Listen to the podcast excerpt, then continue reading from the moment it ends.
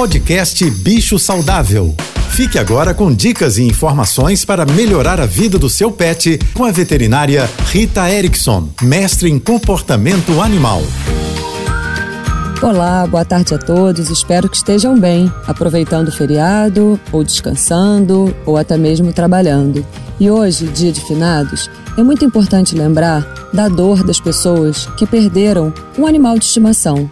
Esse luto é considerado um luto não reconhecido pela nossa sociedade, porque as pessoas que nunca amaram profundamente um animal de estimação não acreditam nesse amor e muito menos nessa dor. E é muito importante que a gente valide essa dor. Quando a gente convive com um animal de estimação dentro das nossas casas, ele vira sim o equivalente a um membro da família. E esse membro da família tem uma vida muito próxima da nossa. Muitas vezes dorme na mesma cama e às vezes a gente não tem uma relação tão próxima com um parente. Portanto, se você está sofrendo, não importa quanto tempo, pela dor da perda de um animal de estimação, permita-se sofrer. Cerque-se de pessoas que te compreendem e faça homenagens, faça com que você tenha as lembranças boas sempre com você.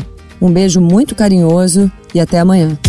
Você ouviu o podcast Bicho Saudável.